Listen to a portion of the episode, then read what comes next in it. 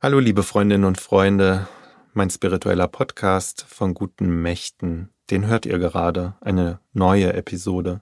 Ich bin Alexander Brotzapka, ich bin evangelischer Pfarrer hier in Berlin und freue mich wie immer, dass ihr dabei seid. Es gibt biblische Geschichten, die habe ich bereits unzählige Male gelesen. Die sind mir irgendwie schon zur Gewohnheit geworden und dann denke ich auch nicht weiter über sie nach wenn ich sie höre, beispielsweise in der Lesung im Gottesdienst. Man muss aber in einen Text tiefer hineinkriechen, ihn sich quasi anziehen, um seinen ganzen existenziellen Gehalt für sich zu erschließen und zu verstehen, was er mit mir und meinem Leben zu tun hat.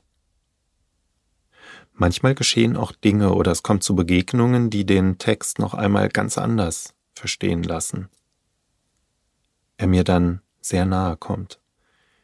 In der christlichen spirituellen Tradition gibt es darüber hinaus noch eine Methode, die Lectio Divina, also die göttliche Lesung, die einen Text durch betende Meditation erschließt.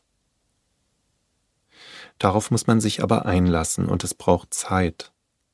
Dann aber kann ich atemberaubende Entdeckungen machen, ich erzähle euch von dieser Methode der Lectio Divina, des Lesens von biblischen Texten als göttlichen Text ein anderes Mal.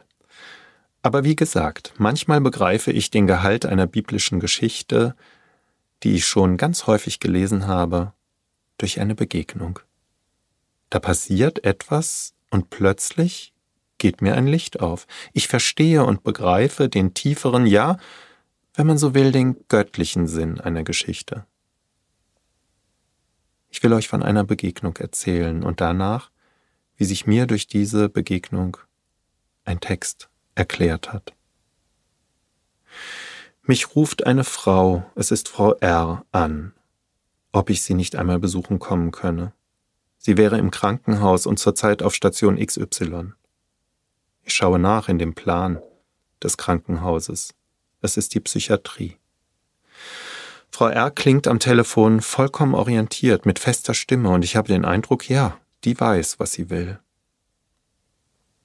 Ich gehe zu ihr und mir gegenüber sitzt eine Frau, die mir ganz klar und deutlich und reflektiert aus ihrem Leben erzählt, aus ihrer Kindheit, die geprägt war durch Lieblosigkeit, Grenzüberschreitungen, sexuelle Übergriffe von dem Kind, das sie damals war und das zutiefst traumatisiert wurde.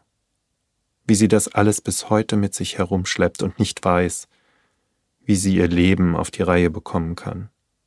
Sie erzählt mir davon, dass ihr nicht geholfen würde, obwohl sie doch immer und immer wieder sagt, wie schlecht es ihr geht, dass sie nicht mehr leben wolle, nicht allein sein könne. Es müsse doch etwas geben, was ihr helfen könnte. Eine Traumatherapie zum Beispiel ein paar Mal in ihrem Leben, da wäre sie bereits kurz vor dem Durchbruch gewesen. Aber dann hätten der behandelnde Arzt die Station gewechselt und die Therapeutin, die mit ihr so nah am Ziel war, einen schweren Unfall gehabt, und aller Erfolg wäre mit einem Mal für die Katz gewesen. Seither würde sie sich immer mehr abhanden kommen, und nur noch, wenn sie kurze Zeit mit anderen Menschen zusammen wäre, wie etwa mit mir auf unseren Spaziergängen, die wir miteinander gemacht haben dann fühle sie sich kurzzeitig normal und fähig, am Leben teilzunehmen. Mich macht das, was sie sagt, ganz ratlos und traurig, und ich merke, wie es in mir arbeitet und ich zu überlegen anfange, was Frau R. denn vielleicht doch noch helfen, was sie retten könne. Dann wird Frau R. entlassen, sie bekommt ein Zimmer in einem Hostel, der sozialpsychiatrische Dienst begleitet sie mehrmals die Woche. Frau R. schreibt mir seitdem ausführliche Nachrichten hin und wieder, wie schlecht es ihr geht und dass es doch etwas geben müsse, das sie retten könne. Ein Mensch, ein Ort, wo sie sein könne, eine Aufgabe.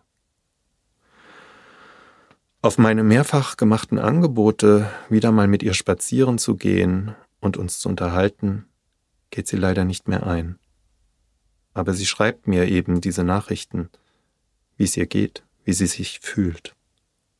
wie ein Mensch, der im Rollstuhl sitzt und den anderen Menschen vom Unfall und den gelähmten Beinen erzählt.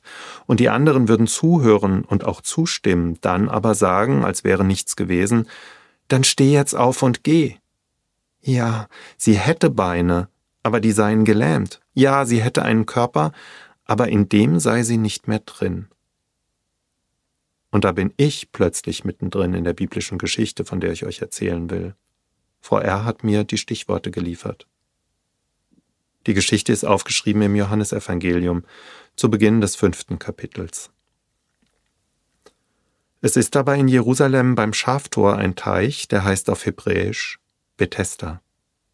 Dort sind fünf Hallen, in denen lagen viele Kranke, Blinde, Lahme, Ausgezehrte. Es war aber dort ein Mensch, der war seit 38 Jahren krank. Als Jesus ihn liegen sah und vernahm, dass er schon so lange krank war, spricht er zu ihm, Willst du gesund werden? Der Kranke antwortet ihm, Herr, ich habe keinen Menschen, der mich in den Teich bringt, wenn das Wasser sich bewegt. Wenn ich aber hinkomme, so steigt ein anderer vor mir hinein. Jesus spricht zu ihm, Steh auf, nimm dein Bett und geh. Und sogleich wurde der Mensch gesund und nahm sein Bett und ging hin. Willst du gesund werden? Auf diese Frage kommt man gar nicht so leicht, wenn man einen kranken Menschen vor sich hat. Denn ich setze voraus, natürlich will er gesund werden, jeder will das doch, gesund sein. Aber wenn sich jemand in seiner Krankheit eingerichtet hat, sich nur als kranken Menschen kennt und auch spürt, will der, will die wirklich gesund werden? Der seit 38 Jahren gelähmte Mensch antwortet auch gar nicht auf die Frage Jesu, sondern sagt ihm, dass er gar keine Gelegenheit hat, gesund zu werden. Der Teich Bethesda, der war nämlich für seine Heilkraft damals bekannt. Aber nur der Mensch, so war die Überzeugung, der als erstes im Wasser ist, wenn sich das Wasser zu bewegen beginnt durch irgendwelche seismischen Aktivitäten, wird auch wirklich geheilt. Volksglaube.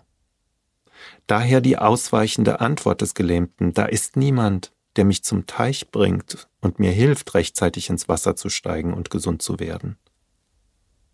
Steh auf, nimm dein Bett und geh hin.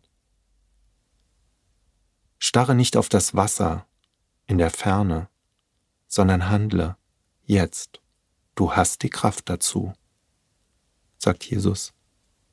Und der Mann wird gesund.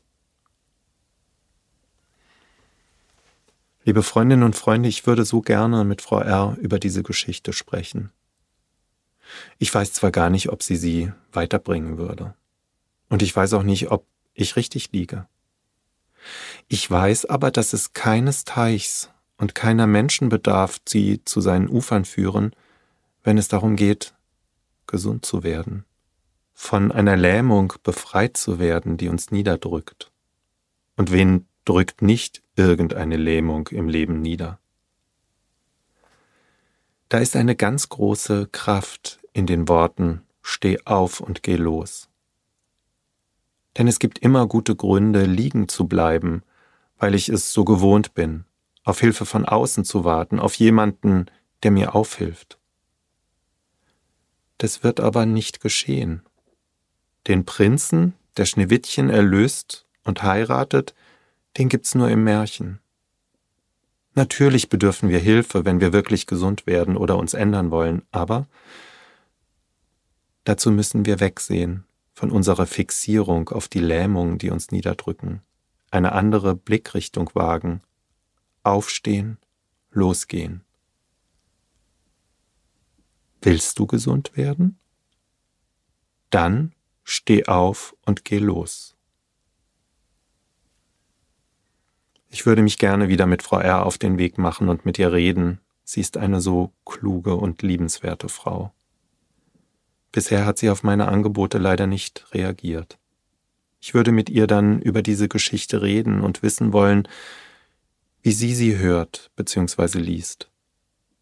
Und, wie auch immer, ich spüre, wie sehr sie sich im Leben quält, wie fremd sie sich fühlt. Und so wünsche ich ihr von ganzem Herzen, dass sie aufstehen lernt und losläuft. Auch euch, liebe Freundinnen und Freunde, alles Liebe auf allen euren Wegen.